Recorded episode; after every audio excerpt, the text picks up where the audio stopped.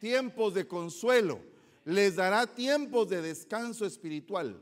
O sea, eh, hermano, todo lo que uno gana cuando se arrepiente y se convierte. Pero esa, esa situación de arrepentirse y convertirse es continua. Es continua. Todos los días, a cada momento. Cada vez que en algún momento tú sabes que cometiste un error delante de Dios, te arrepientes y sigues adelante. Y vas cambiando, y vas cambiando. Y ese cambio que vas haciendo es el que precisamente trae la bendición sobre tu vida.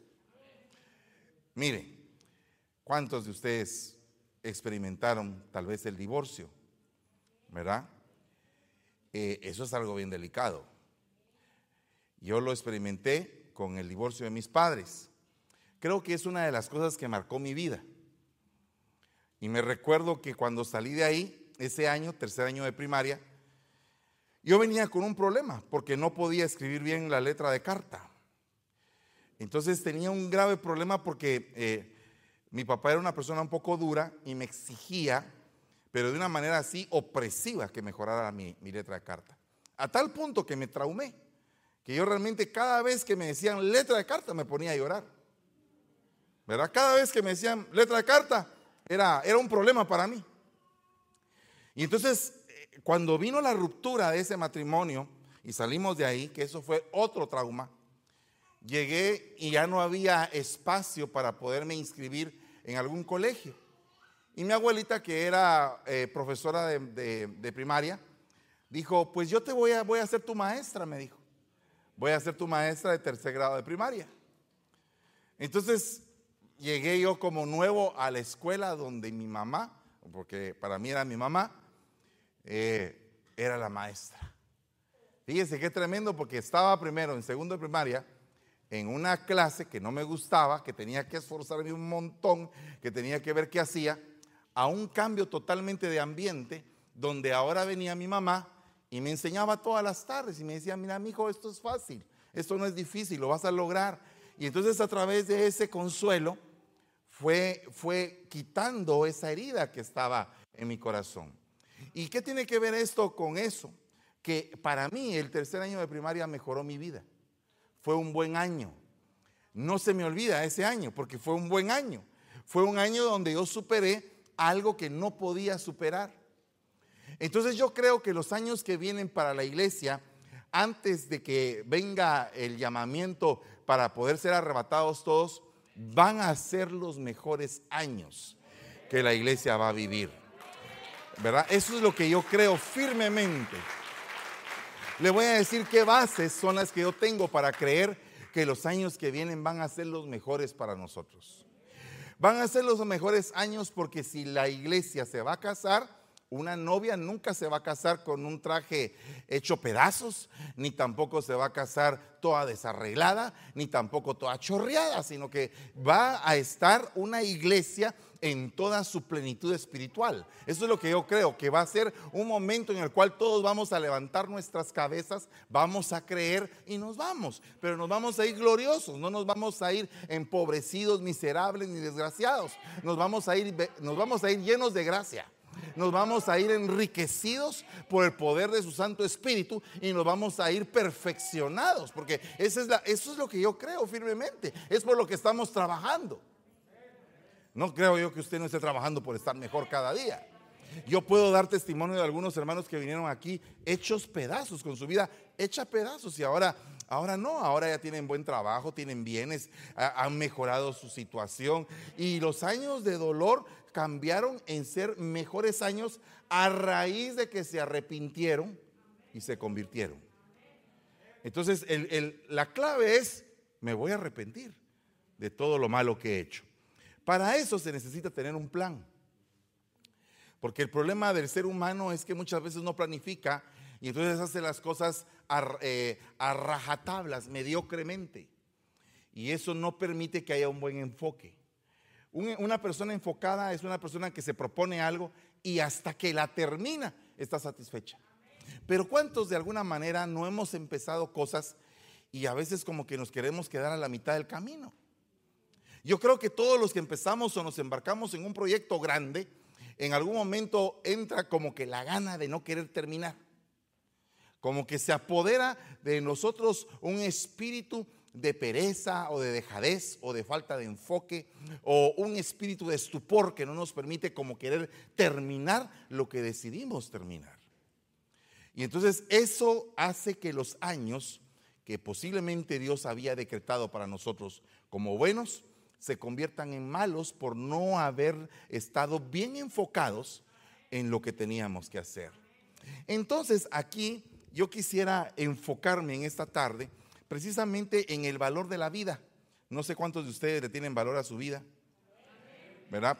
La Biblia dice, el que ama su vida la perderá. Y el que aborrece su vida por causa de mí, pero fíjese bien que dice por causa de mí, la hallará.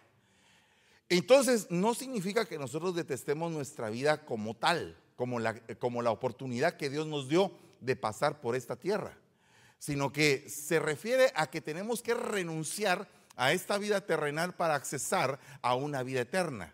Tenemos que morir a nuestras pasiones carnales para accesar a lo más sublime, a lo más precioso, a lo espiritual. Entonces dice aquí en primera de Samuel 25:4, y oyó David en el desierto que Nabal estaba trasquilando sus ovejas.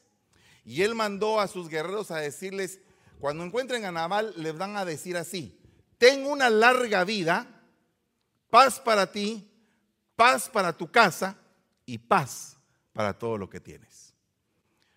Volviendo al caso de mi abuelita, una de las cosas que me ayudó para poder hacer, eh, mejorar mi, mi letra de carta, pues es hacer cartas. No sé cuántos de ustedes han hecho una carta, ¿verdad? Me imagino que los más jovencitos ya no tienen como esa costumbre que tenían los abuelos de que agarraban hasta una pluma y hacían una carta, una carta, pero mire, con una ortografía, con una redacción, con una delicadeza, aquellas cartas bien hermosas, hasta incluso románticas en algunos casos, ¿verdad? Eh, en algunos casos, en mi tiempo se usaba que, que la carta, una vez que, que se terminaba, se tenía que doblar de una manera especial y al final se le tenía que echar perfume. ¿verdad? No sé cuántos de ustedes todavía vivieron esas épocas antiguas. ¿Verdad? Ahora ya no, ahora el texto es lo que dice, el texto con perfume o sin perfume, ahí va. A veces ni siquiera en el texto se saluda, porque a veces solamente ponen hi. Ese es el saludo. Pero eh, antes no era así. Antes, estimado señor fulano de tal, por este medio me permito saludarle deseando que usted se encuentre bien de salud, deseando que usted esté bien, que le esté pasando bien. Esas eran las cartas de antes. Pues la Biblia, cuando nosotros la leemos, vemos que tenía todavía ese tipo de saludos tan hermosos, ¿verdad? Eran saludos hasta con bendición incluida. Y entonces dentro de estas bendiciones que David le estaba diciendo a Nabal era, ten larga vida. Y eso es precisamente lo que yo quiero ministrar el día de hoy sobre todos nosotros. Larga vida. Larga vida. Mire, una, una vida hermosa. Pero mire qué lindo sería que usted ya siendo joven tenga una vida hermosa. No la arruine, por favor. Si ya la tiene hermosa, ¿para qué la va a arruinar? Si ya, ya, ya nació en, en, en almohada de plumas, ¿por qué va a querer ir a dormir en las piedras? ¿verdad? Porque a veces la, vida tiene inversos. Hay gente que principia bien y termina mal. Hay gente que principia mal y termina bien. Hay gente que principia bien y termina bien. Qué bueno sería que a todos nos pasara eso, ¿verdad? Y hay gente que empieza mal y termina pésimo. O sea que como que hay cuatro, cuatro direcciones en la vida. Y entonces aquí lo que yo quiero eh, eh, hacer ver es esa palabra que dice, ten una larga vida. Pero no podrías tener una larga vida si no tienes paz. O sea, la larga vida va ligada a la paz. No sé cuántos de ustedes verdaderamente han sentido paz. Pero mire hermano, a veces es complejo sentir paz. Principalmente, dice alguien así que es un poco enojado, cuando lo enchinchan a uno usted, la cosa se pone terrible. Aquí nada de paz, ganas de guerra dan. Principalmente cuando la persona tiene un carácter volátil. Y entonces la vida se mide, porque la Biblia tiene medidas de vida. Si usted se da cuenta, la primera era arrepentirse y convertirse para que vengan años mejores. La primera. La segunda es tener paz, porque la vida se mide de acuerdo a la sensatez o a la insensatez de la persona. Una persona insensata puede ser que viva muy poco. Una persona sensata puede ser que viva mucho tiempo. Le voy a poner ejemplos. Una persona insensata puede ser que eh, sepa que debe de manejar a una velocidad y maneja a otra y se termina matando. Por insensata. Entonces, la insensatez provocó que esa vida hermosa fuera, eh, fuera cortada o fuera arrancada de la tierra porque no supo pensar. Amén. Por tanto, dice, considera y reflexiona lo que debes hacer, porque está para caer sobre tu marido, le está diciendo el mensajero a Abigail acerca de la, de la salutación que le había dado David, y sobre tu casa una gran desgracia. Ese amo nuestro, o sea, tu marido, es un hijo de Belial, tan violento que nadie se atreve a hablarle.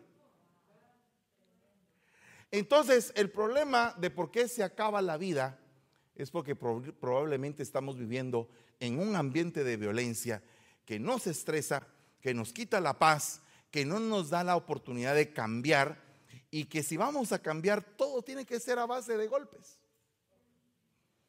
Volviendo al punto mío, eh, para mí el segundo año de primaria era eso. Era, un, era que estábamos llevando un hogar a cuestas era ver a mi madre llorando todos los días, era ver si mi mamá iba a dar el paso para salir de la casa. Y ese era el panorama nefasto y sombrío de ese segundo año. Y cuando cambia el panorama al tercer año, es todo lo contrario. Es un hogar donde hay paz, hay dos mujeres, una mujer sale a trabajar, la otra se queda cuidando a los hijos y los hijos tienen que estudiar porque no hay mucha plata y tenemos que ver cómo nos, cómo nos enfrentamos a la vida. Habían problemas, en ambos casos habían problemas. Solo que en este caso no se sabían afrontar los problemas correctamente y en este caso teníamos problemas, pero teníamos paz. Y cuando uno tiene paz y tiene problemas, los problemas se solucionan mejor porque hay diálogo, porque hay comprensión, porque hay entendimiento, porque todos le echan ganas, porque todos van en una misma línea para alcanzarla. Pero cuando no hay paz, no se puede tener eso. Entonces, fíjese que aquí, cuando dice es un hijo de Belial, en otra versión dice tiene mal genio. Es un necio, es un miserable, es un perverso, es tan insensato, no sirve para nada, dice otra versión. Es un hijo de Belial. O sea que los hijos de Belial tienen características. Fíjese que cuando en un hogar hay necedad, hay mal genio, y fíjese, hermano, que el miserable también se puede entender como tacaño en algún momento. Alguien que no quiere dar. Es que mira, a todos nos corresponde dar. A veces nos toca dar como hijos. A veces nos toca apoyar como hijos. En algún momento de mi vida me dijo mi mamá, yo le dije, mamá, ¿cómo querés que te apoye? Estudiando, me dijo. Eso es todo lo que tenés que hacer, estudiar. Entonces tenía que estudiar con todo porque esa era mi parte. O sea, mi parte, mi colaboración tal vez no es dar gasto para el hogar, pero si mi parte es estudiar, esa es la parte que tengo que dar yo. Me recuerdo que pasando a cuarto primaria, me di cuenta que había una escuela pública cerca de la casa. Y entonces a mí siempre me ha gustado hacer trabajos manuales, entonces empecé a cobrar por hacer trabajos manuales. Entonces les decía a los muchachos, eh, eh, cuando pasaban los estudiantes, les decía, eh, si quieres que, que, te haga alguna tarea o algo de la, de la escuela, me pagas y yo te la hago. Entonces ese fue como que mi primer negocio. ¿Verdad? Ese fue mi primer negocio. Tenía que llevar algo de, de, plata. Porque en la medida que uno crece, los gastos crecen y, el, salario que entra al hogar no es exactamente el mismo. O sea, no es. a, mi abuelita no le aumentaban el salario cada año. Como era una servidora pública, trabajaba para el gobierno. El gobierno, cuando da un aumento, lo da cada vez que. Mejor no le digo. Pero el punto es que había que, en la medida que uno crecía, los gastos aumentaban. Entonces, cada uno de nosotros tenemos una parte en la vida que cumplir. Naval le habían protegido tres mil ovejas. Lo habían defendido de los delincuentes. Había estado continuamente David, eh, pues, defendiendo todo, todo ese rebaño. O sea que David cuidó las ovejas de Isaí, que no eran de él, pero era su papá. Y las ovejas de Naval. Y cuando saluda a Naval le dice, Padre mío. O sea que había tomado, había tomado tanto cariño al rebaño de Naval que consideraba a Naval como que fuera su padre, pero Naval no le quiso dar. Entonces uno de los problemas por los cuales tenemos insensatez es que no medimos cuánto nos dan y por lo tanto tampoco medimos qué podemos dar. Como que tenemos la mente adormitada y entonces de repente es como que yo le hubiera dicho a mi mamá, es que yo no te pedí nacer. ¿Cómo así que no te pedí? ¿Qué te pasa? Pues, A veces, a veces sale ese tipo de, ese tipo de frases, pero salen de, un corazón insensato, de un corazón que no ha entendido la vida y de alguien que no tiene una posición verdaderamente eh, eh, bien colocada en su mente de qué lugar ocupa. Tú ocupas un lugar en esta vida. ¿Cómo vas a vivir tu vida? ¿Qué vas a invertir en ella? ¿Cómo van a ser tus últimos años? ¿Cuántos años piensas vivir? Y entonces fíjese que le voy a contar un testimonio y me voy a, confesar con usted y una vez le voy a pedir perdón una vez más. Eh, estaba yo en México, llegué a Guadalajara y entonces eh, bajé del avión y todo, llegué al hotel y entonces cuando estábamos en el hotel se me ocurrió llamar a mi mamá. Y llamé a mi mamá, le dije, hola mami, ¿qué tal estás? Hola mi amor, ¿qué, qué? Estábamos platicando cuando de repente, no sé por qué salió a la, a la a la plática que mi mamá me dijo, fíjate que le estoy pidiendo algo al Señor. ¿Y qué le estás pidiendo? Le dije yo. Yo quiero vivir 105 años, me dijo. 105 años, le dije yo. Y entonces cuando yo le dije 105 años, sí me dijo, quiero vivir 105 años, 105 años, pero no quiero vivirlos si voy a estar toda patantaca, me dijo. O sea, yo se los he pedido al Señor 105 años bien vividos. Ah, puchica, dije yo, la viejita tiene gustos. Pero fíjese que inconscientemente, así como que en una fracción de segundo, sin pensar lo que decía, y de eso le tengo que pedir perdón a, usted porque le pedí perdón al Señor. Pero yo dije, yo le dije a mi mamá, entonces de plano me vas a enterrar a mí. Y fíjese, fíjese el punto. Pero entonces el concepto de vida en ese momento de su apóstol no estaba en relación a la gracia y al pedido que la madre de su apóstol estaba haciendo. Porque en ese momento no razoné el valor de mi vida. Porque tal vez lo correcto sería, bueno, si tú pides 105, tengo yo derecho a pedirlos también. ¿Verdad? Y vivirlos bien los dos. Pero muchas veces uno piensa en forma negativa porque uno se vuelve insensato en su manera de pensar cuando no razona. O sea, muchas veces uno dice palabras a la ligera que no son buenas. ¿Me entiende? Tenemos que mejorar nuestro razonamiento sobre cuál es el lugar que tenemos en nuestra vida y cómo queremos vivirlo. Entonces, para esto, escogí a algunos personajes de la Biblia que nos van a ilustrar cómo vamos a vivir nuestra vida. ¿Cuántos quieren vivir de 80 para arriba. Porque 80 son los más fuertes.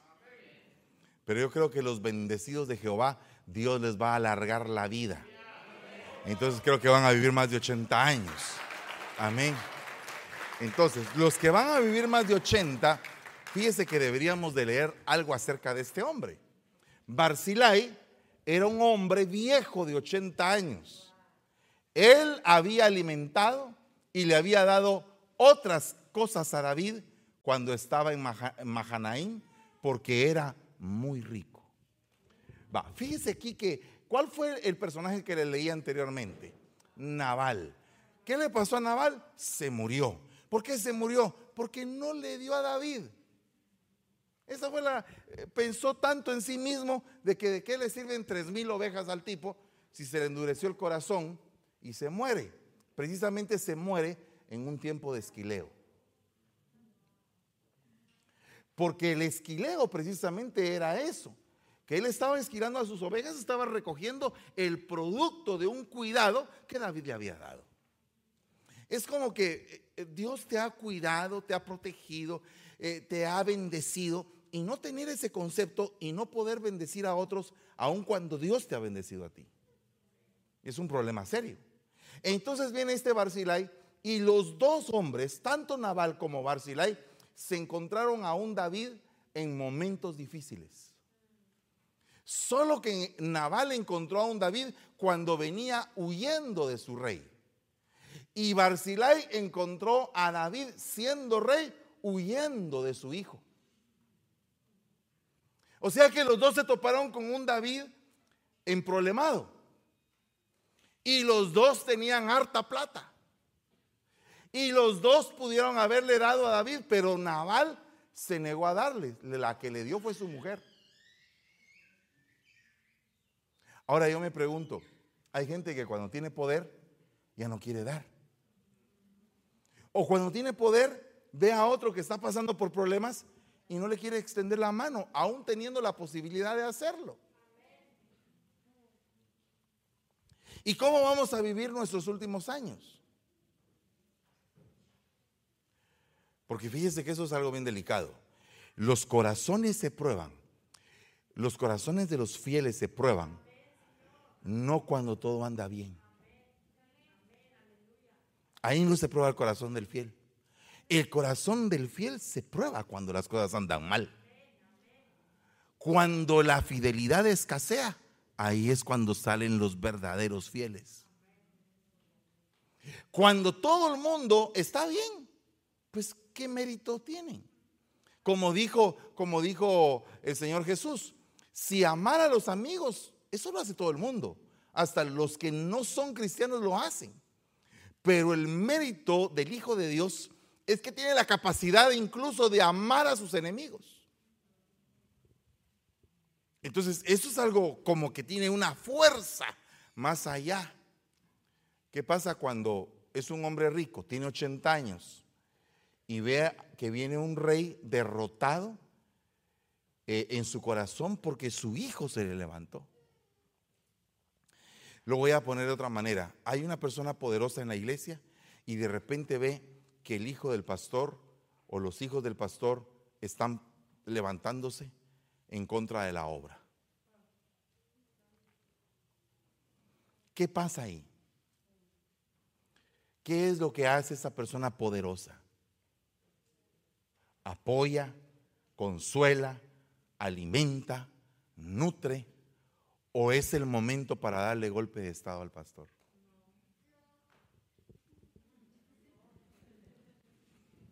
¿Ya ve? Entonces, ese es el problema que estaba enfrentando aquí Barzilai eh, y, con una, una mentalidad totalmente distinta a la de Naval. Entonces, mira acá lo que dice. David le dijo a Barzilai, acompáñame al río, ya había pasado el problema. Yo te cuidaré si vienes a vivir conmigo en Jerusalén. Pero Barzilai le dijo al rey, ¿sabe su majestad cuántos años tengo? ¿Cree que puedo irme con usted a Jerusalén? Tengo 80 años, estoy viejo, sin sentido común y no le hallo gusto a la comida ni a la bebida. Estoy muy viejo para ponerme a oír el canto de los hombres y de las mujeres. ¿Para qué se molesta su majestad conmigo? No necesito nada de lo que quiere usted darme. Cruzaré el río Jordán, o sea, el río de la humillación, con su majestad pero después déjeme ir a casa para que, para que muera en mi pueblo y me sepulten en la tumba de mis padres. ¿Puede su majestad quedarse con mi siervo Quimán? Deje que lo acompañe y haga con él lo que le parezca. El rey contestó, que me acompañe Quimán, por ti lo trataré bien y a ti te daré lo que quieras. Vaya, óigame cómo vivió este hombre sus últimos años. Le quiero preguntar, ¿cree usted que ese hombre le tenía amor a, los bienes materiales que tenía? No, no le tenía ningún tipo de amor. ¿Cree usted que Naval sí le tenía amor a los bienes materiales que tenía? Va, fíjese que este hombre era sensato, el otro era insensato. Hay gente que se pega tanto a las cosas de la tierra que no puede tener tranquilidad. Y hay gente que se despega de las cosas de la tierra y viene Dios y le trae una bendición sobrenatural. Y le empieza a abundar y le empieza a traer. Mire, hermano amado, yo le voy a explicar algo. Yo vivo por fe. Yo vivo por fe. Pero no, no, viví, no aprendí a vivir por fe de la noche a la mañana. Tuve que aprender. ¿Y saben dónde uno aprende? cuando antes del llamado el Señor te enseña a que a veces las cosas no te salen bien. ¿Sabe qué es lo que sucede con el trabajo de un vendedor, que fue lo que yo trabajé por muchos años? Que el vendedor tiene la susceptibilidad de los ambientes que se mueven en el país. Si el gobierno pone un impuesto, las ventas bajan. Si hay una, hay una huelga de tal cosa, nadie quiere comprar. Si hay un cambio de, eh, me recuerdo que para el tiempo de las elecciones iba a haber un cambio de presidente, nadie quería comprar nada. Tenías que básicamente doblar esfuerzos para que alguien te comprara, porque iba a haber un cambio de gobierno, todo estaba expectante, qué iba a pasar después del cambio y nadie quería nada. Entonces en esos altos y bajos, altos y bajos, como que lo que se te está puliendo es la fe. Llega un momento en el cual te mandan al ministerio y hay cosas, hay días en que no sale nada, pues no sale. Y hay días en que el Señor provee, gloria a Dios porque provee. Y hay otros días en que pasa el tiempo y tú dices, Señor, ¿qué, qué pasó aquí?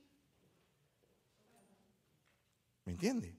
Hay momentos en los cuales tú tienes que vivir eh, con abundancia y otros tiempos con escasez, y así lo dice la Biblia. Que Dios te va a enseñar aprender a apreciar lo necesario, que aprendas a tener lo necesario. Pero ¿cómo es que nunca dejas de tener lo necesario? Cuando aprendes a ahorrar.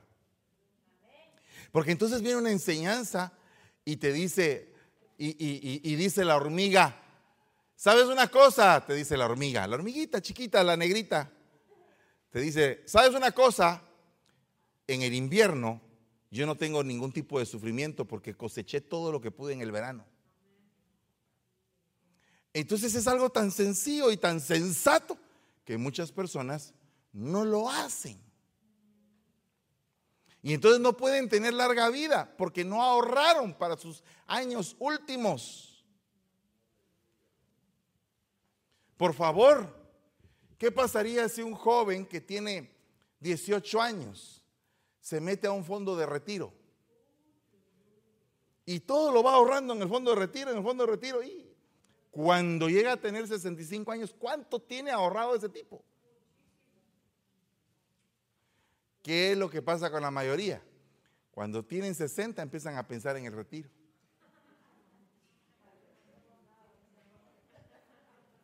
¿Te das tu cuenta? ¿Te das tu cuenta? Y puede ser que llegues a los 65 y nunca pienses en el retiro. Hasta que de repente la misma vida te retira. Entonces aquí hay, aquí hay un ejemplo de cómo vas a tener largura de días. Oye bien, dice, el príncipe falto de entendimiento multiplicará la extorsión. Mas el que aborrece la avaricia, mas el que aborrece la avaricia, prolongará sus días. Wow. Leámoslo en otras versiones. Dice, el que odia las riquezas, el que odia el lucro, el que aborrece los abusos, el que no es codicioso, el que odia la injusticia, el que aborrece la rapiña, un jefe imprudente que oprime a muchos. Entonces, ¿qué es lo que está diciendo aquí? Naval se murió por avaro. Barzilai vivió porque no se le pegó lo que tenía. Solamente lo disfrutó y gozó de lo que Dios le había dado. Entonces yo le pido al Señor tener un pueblo con un discernimiento que permita entender lo que Dios les ha dado. Dios te ha bendecido. Aprovecha el tiempo de tu bendición. Ahorra todo lo que puedas y no seas avaro. Eh, dale al pobre cuando lo necesite. Sé entregado a los demás y vas a ver que Dios te va a bendecir de una manera sobrenatural. Yo creo firmemente que viene un tiempo mejor para ustedes y para mí también. Yo tuve una noticia esta semana que pasó que yo dije, Señor, no esperaba esta noticia. Pero si a mí me dieron esta gran noticia, espero que a tu pueblo también le den esta noticia. Espero que tú recibas una noticia donde tú digas, me economicé tanto. ¡Wow! Me bajaron tal cosa. Me, me hicieron una rebaja en tal otra. No la estaba pidiendo, pero me la hicieron. No que en lugar de eso solamente viles te lleguen a la casa. Debes tanto, debes tanto, debes tanto, debes tanto. Yo creo que nosotros tenemos poder para reprender al acreedor y al devorador. Pero vamos a aumentar ese poder en la medida que honremos al Señor con nuestros diezmos y nuestras ofrendas. Dice la palabra de otro viejo. Ahora miren, el Señor, tal como dijo, me ha mantenido vivo estos 45 años el Señor le dijo a Moisés que yo iba a seguir con vida.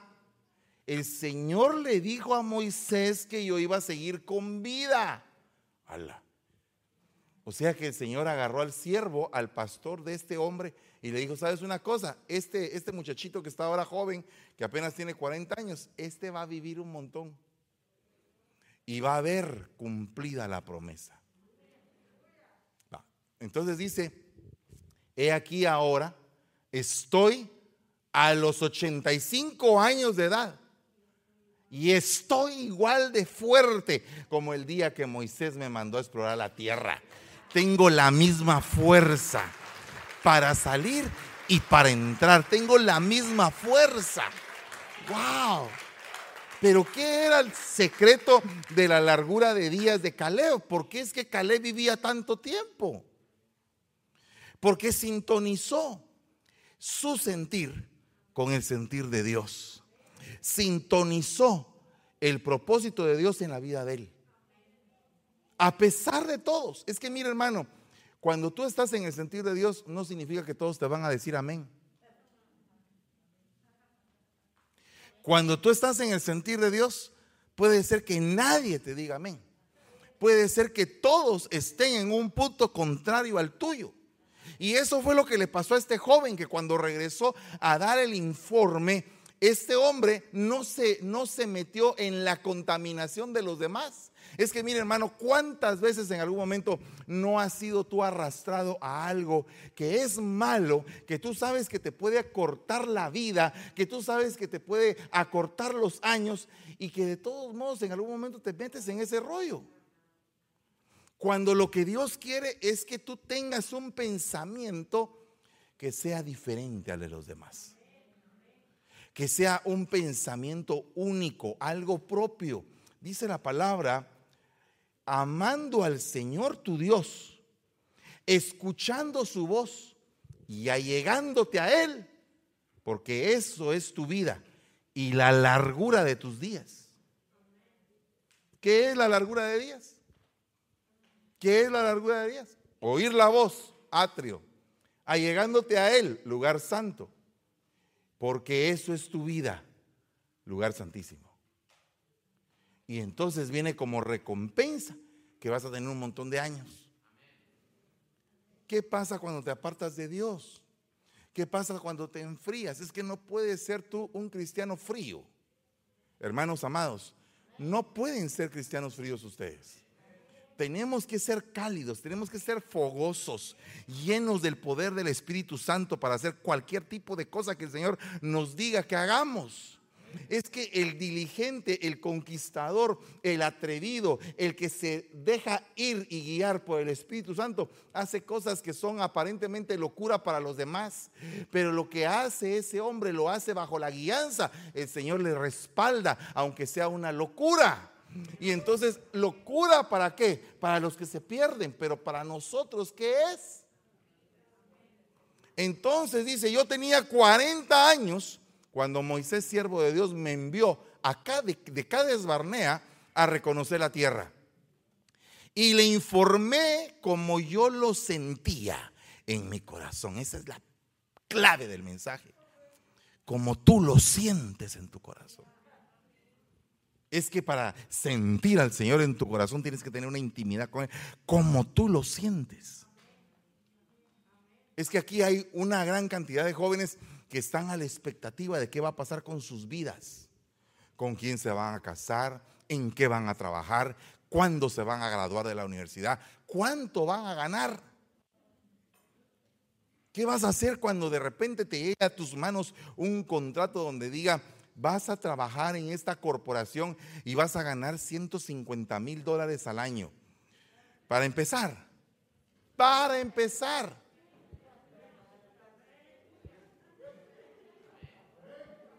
Para empezar.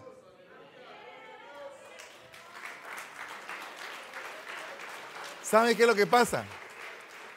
Que hace falta fe porque hace falta mosh. ¿Qué es mosh? Es coraje, es deseo, es el anhelo de ser alguien, de conquistar lo que otros no han podido conquistar. Es hacer la diferencia. Hoy le estaba diciendo a un hermano, le estaba diciendo, ¿sabes una cosa? Cuando uno va camino a un llamamiento de parte de Dios, le suceden una gran cantidad de tropiezos.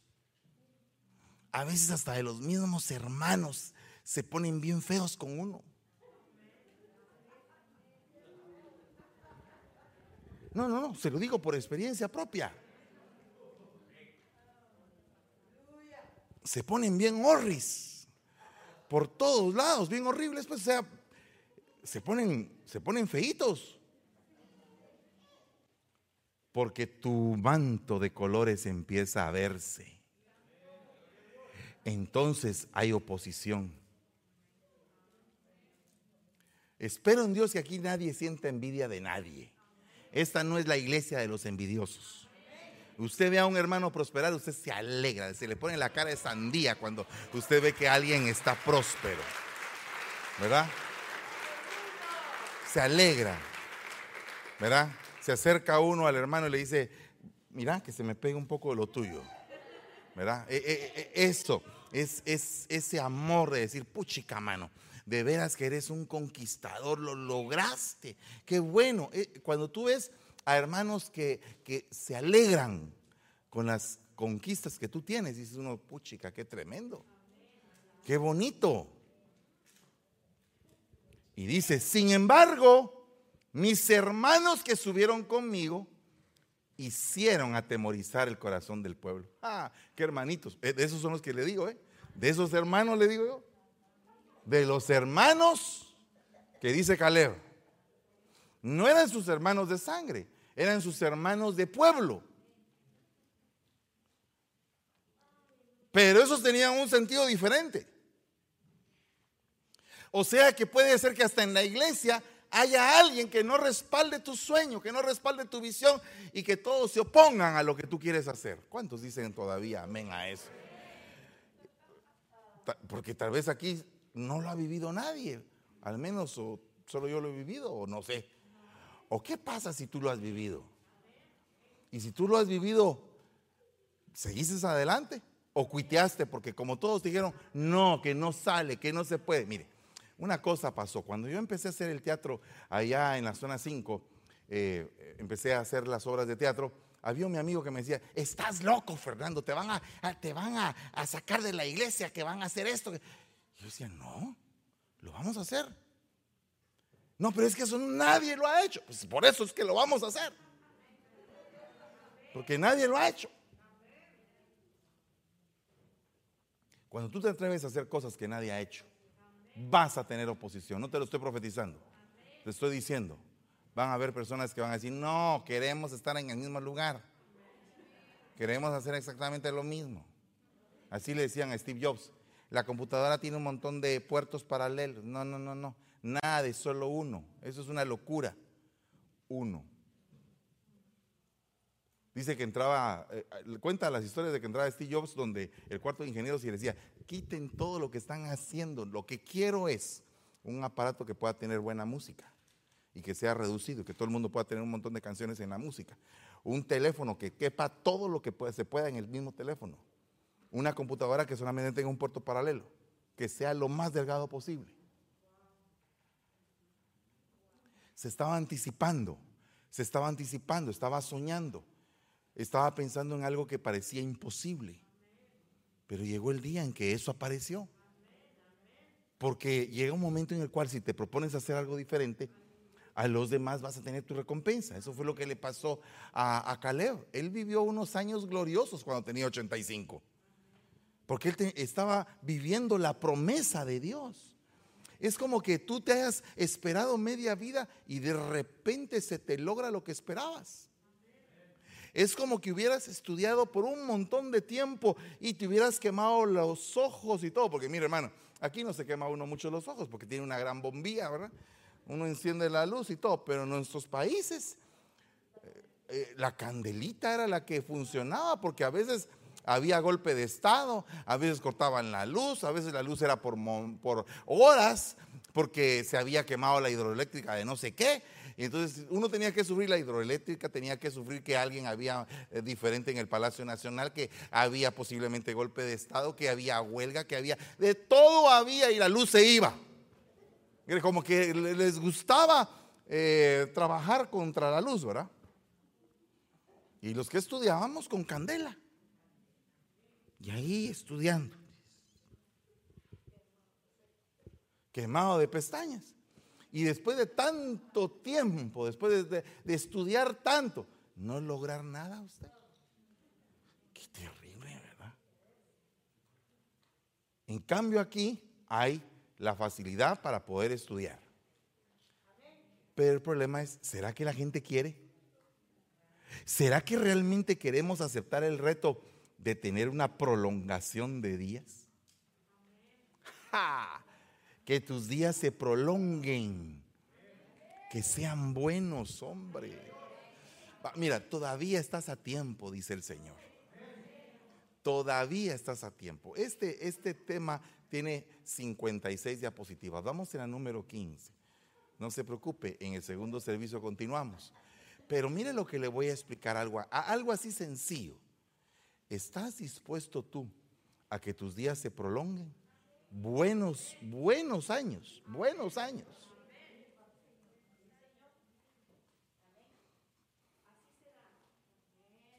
Le voy a adelantar una diapositiva del, del tema. Volviendo a mi mamá. Yo le dije, mami, ¿y por qué pensás que vas a vivir 105 años?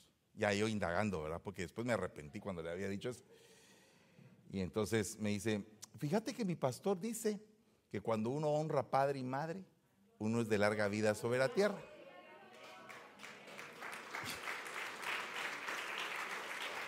Y entonces, como yo honré a mi madre todos los días hasta que ella partió y la honré con tanto amor, por eso sé que tengo de parte del Señor recompensa y largura de días. la dije. Si querés me convierto aquí, acepto a Cristo, dije. Me estaba dando una cuadrada a la viejita de aquellas buenas. ¿Sabe qué es lo que pasa? Cuando tú te juntas con alguien que ya ha saboreado sus años, se cumple en esa persona el milagro de Caná, de Galilea. Que el mejor vino se sirve de último. Entonces, yo quisiera que tú disfrutaras del mejor vino en los años postreros de tu vida. Que tú tengas la capacidad de saborear tus años. Que tú tengas la capacidad de decir, voy a, voy a comerme algo rico. Voy a pasear a algún lugar. Voy a oír la palabra del Señor. Voy a hacer su voluntad. Voy a gozarme de las bendiciones que Dios ha derramado en mi vida eso es lo que deseamos en el nombre de Jesús para ti. No como viven algunos. Ay, mire hermano, ya no quiero vivir, ya me quiero ir, ya, ya, ya estoy a punto de quererme morir. Y tiene apenas 18 años. Porque está aburrido de la vida a los 18. Cuando apenas está extendiendo sus alas. Cuando apenas debería de tener, mire, una persona de 18 años, desde el punto de vista bíblico, debería tener un corazón lleno de fuego de decir voy a hacer cosas extraordinarias, me voy a desarrollar, me voy a disciplinar, voy a hacer lo mejor que pueda. Siempre he pensado en amigos que, principalmente en el ramo de la medicina, tengo buenos amigos médicos y uno de ellos en especial me, causa tanta gracia porque él tiene un hospital, es dueño de un hospital pequeño, pero eh, bien completo el hospital. Entonces él, la hija médica, médico. La otra hija médico. La otra hija médico y salió una arquitecta. ¿Verdad? La esposa licenciada en farmacia y el médico. Entonces todos están en la rama de la medicina, pero había una que salió arquitecta. Y entonces la pregunta era, ¿y de dónde salió arquitecta? ¿Verdad? Y entonces estábamos platicando un día y me dice, esta hija salió arquitecta porque Dios me la mandó para que ella diseñara los hospitales. Cosas que nosotros no podemos hacer con todas sus demás hermanas. Entonces, hasta en la diferencia, él encontraba bendición. O sea, no se quejaba porque le haya salido así, sino que agradecía y decía, gracias a Dios que me salió así, porque esta ve lo que ninguno de todos nosotros vemos. Entonces ponte de pie en el nombre de Jesús. Yo quiero bendecir tus años. Este es un día para bendecir tu vida. Para bendecir tu vida. Y esto es algo muy profético. Esto es algo muy profético de parte de Dios para ti. Iglesia Restauración de San Francisco. Ebenecer San Francisco. Hoy el Señor quiere bendecir tus años. ¿Estás dispuesto a recibir una bendición para tus años? Una bendición para que tengas años gloriosos, buenos, mejores días, años verdaderamente llenos de bendición. Que entre en tu corazón el deseo de triunfar, el deseo de conquistar esa tierra como la conquistó Caleb. Que tengas la sensatez de un Barzilai que a través de los años entendió que no tenía que estarse apegando a las riquezas, sino que tenía que compartir con los demás. Que tengas la bendición de que tus años sean años con el Señor Dios Todopoderoso. En el nombre de Jesús.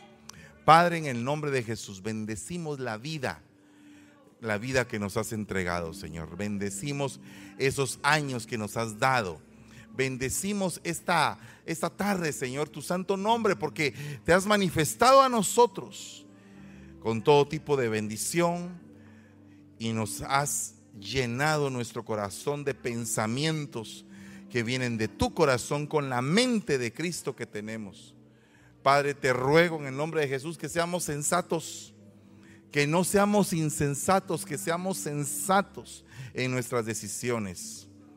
Que seamos, Señor, personas no violentas, sino que personas de paz, pero con un deseo de conquistar, con un deseo de alcanzar las cosas por las cuales tú nos has bendecido, Señor, en el nombre de Jesús. Que no haya ninguna mano vacía en esta iglesia, que todas las manos estén llenas de bendiciones, que todas las manos estén extendidas para el que necesita, que todas estas manos estén dispuestas a honrar y bendecir tu nombre. Te damos la gloria y la honra, Señor, y te damos gracias, Padre, en el nombre poderoso de Jesús. Amén y amén. Denle un fuerte aplauso al Rey de la Gloria.